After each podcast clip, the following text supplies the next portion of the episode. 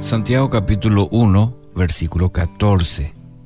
La tentación viene de nuestros propios deseos, los cuales nos seducen y nos arrastran. En el contexto de las tribulaciones que nos pueden eh, tocar a lo largo de la vida, Santiago eh, se sintió en la necesidad de corregir un error en sus lectores. Algunos decían que Dios los estaba tentando en estas situaciones, pero el apóstol aclara que el Señor jamás participa en alguna acción para hacernos caer deliberadamente. Sus acciones siempre son en pro o en pos de nuestro crecimiento.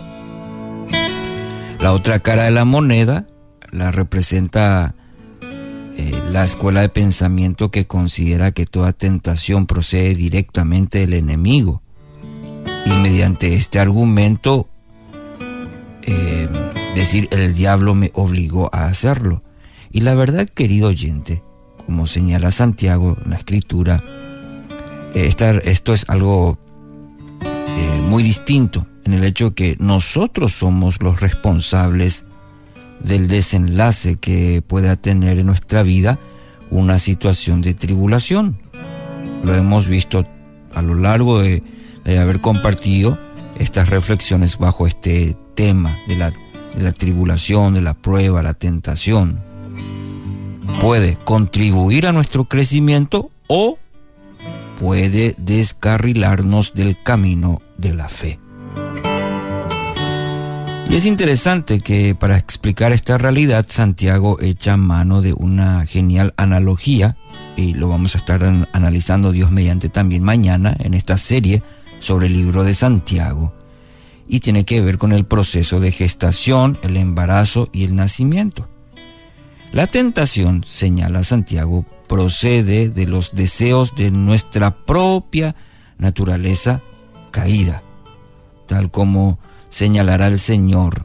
Lo que procede del corazón es lo que contamina al ser humano. Está en Mateo 15, 18. Aquello que radica en nuestro interior, sin embargo, solamente puede ser activado por nosotros mismos.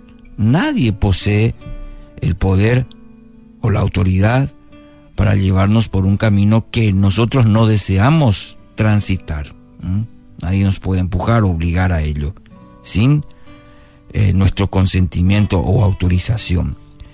Y es precisamente por eso que Santiago describe el proceso de caída como uno de seducción. El acto de seducir es un intento de persuadir a una persona mediante argumentos o acciones específicas para que haga lo que el seductor quiere para definir un poquito este tema de lo que significa la seducción. Y Santiago señala que el principal agente de seducción son nuestros propios deseos. Es decir, nuestra carne nos presenta argumentos, muchas veces pueden ser muy convincentes, de que tomemos un camino contrario a la voluntad de Dios y viene a nuestra mente, a nuestro corazón, de nuestra propia carne. ¿Mm? El enemigo contribuye, claro, en ese proceso. Se aprovecha también de eso para contribuir en eh, a ese proceso en nuestra vida. En ocasiones vulnerando nuestras defensas en esos dardos encendidos que Satanás quiere plantar en nuestro corazón la semilla de la duda. ¿Entiende? Entonces, la confrontación, por ejemplo, de Jesús que encontramos con el diablo en el desierto, recuerda, ilustra claramente este proceso.